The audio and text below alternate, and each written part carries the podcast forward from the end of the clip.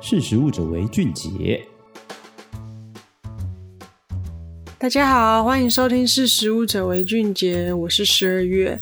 今天想要跟大家来聊聊一个比较国际化的话题。就是新加坡的小贩中心 Hawker Center，又称熟食中心。为什么会想要聊到新加坡？其实是因为台湾前阵子，甚至到现在，双北跟宜兰都还是不开放内用的情况。其实夜市受到了很大的冲击，而夜市作为台湾其实十分独特的文化，国外能够参考的案例并不是那么多。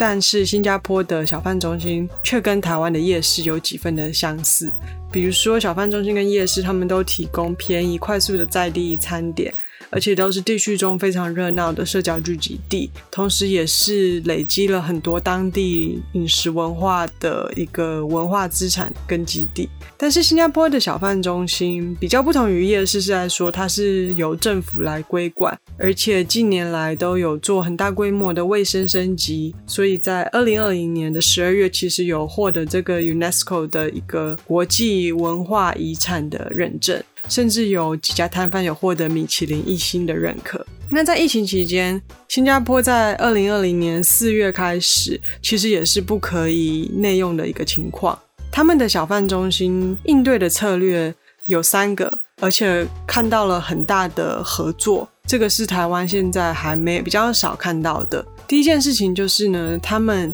有这个跨世代的合作，比如说有年轻的小贩业者协助年长的小贩业者上架社群媒体。在新国的这个总理在四月三号宣布封城的当天哦，就有一个 Facebook 的社群团体创建。叫 Hawkers United 打包二零二零，意思就是团结的小贩打包二零二零的一个脸书社团。那它非常厉害，在于说它到现在已经累积超过三十多万名的会员，集结了全国一百一十家的小贩中心。所以说，在这个脸书社团上，几乎本来是平均年龄超过六十岁的小贩业者，他们都开始用脸书去宣传自己的商品也好，营业时间也好，让他们曝光率更高，而这是以前比较少见的。第二件事情呢，则是我们看到了跨界的合作。跨界的合作就是政府非常大力的协助小贩中心的转型。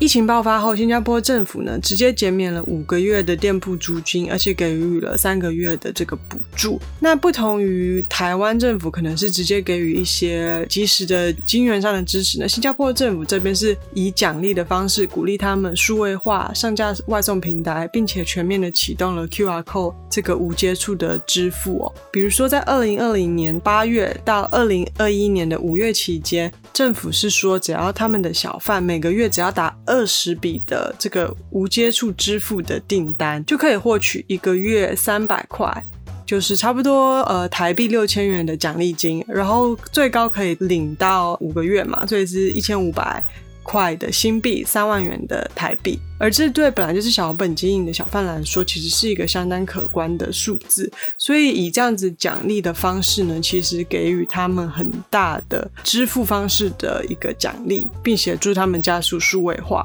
那他们做的第三件事情呢，就是这个跨产业的合作。也就是说，在疫情期间，其实有一个组织叫做 SG Together Alliances for Action，就是这个所谓的。新加坡行动同盟，那这个团体呢，其实包括了十名的外送平台的代表，不管是 Foodpanda、Deliveroo、Grab，还是当地比较常用的 Order 跟 YQ，还有十位的这个小贩业者作为代表，还有许多这个 Instagram 啊、Telegram，他们上面这些社群的社群名人。甚至还有这个新加坡媒体《海峡时报》（Straight Times） 的副主编，那他集结这么多产业的重要人物呢，其实是想要全方面的协助小贩的数位化转型。那他们在做的事情，除了给小贩业者上课。像说，哎，你怎么去上架数位平台、上架外送平台之外，他们介于疫情后，甚至是打算说还要教这些比较年长的小贩，哎，你怎么去拍你食物的照片呢、你的这个摊位啊，虽然只是一个很简单的摊位，怎么去摆设，然后菜单怎么去设计，视觉上甚至会让消费者更喜欢。那因为大家都知道，新加坡是一个。嗯，近年来经济发展速度还蛮快，然后以金融为主的，甚至是亚洲的一个金融交易的中心嘛。那小贩文化，因为它的经济规模，还有比较传统的经营方式，其实在新加坡整个高速的经济发展的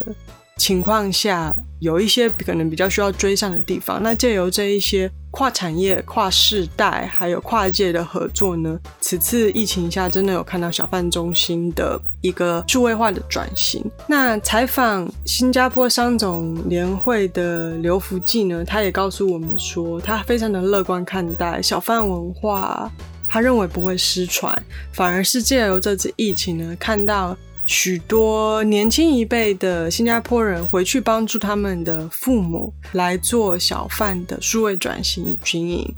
那大家如果想要了解更多有关新加坡小贩文化，欢迎上实力的官网搜寻夜市转型、疫情这类的相关词。我们有整个关于夜市的专题报道可以供参考哦。谢谢大家。识食物者为俊杰。